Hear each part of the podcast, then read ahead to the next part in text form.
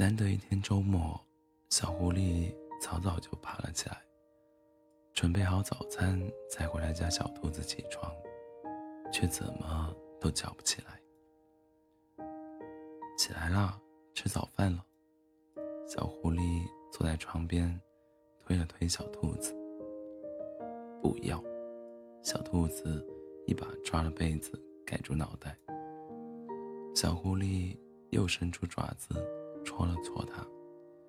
吃完饭带你去游乐园玩。小兔子把被子往下拉了拉，露出个眼睛看了看。嗯，不要，还没醒。小狐狸见小兔子又闭上了眼睛睡了过去，叹了口气。还去海洋馆？小兔子没睁眼。摇了摇头。晚上买胡萝卜回家捅回来吃。小兔子又摇了摇头。小狐狸有点为难了，这样都叫不起来啊，怎么办呢？嗯，去动物城怎么样？动物城今天有集市，可以买到很多好玩的东西哦。小狐狸想了想，说道。小兔子一掀被子，坐起来，偏过头，气鼓鼓地看着小狐狸，笨死了。说完，便一翻身，跳下床去洗漱了。小狐狸一头雾水，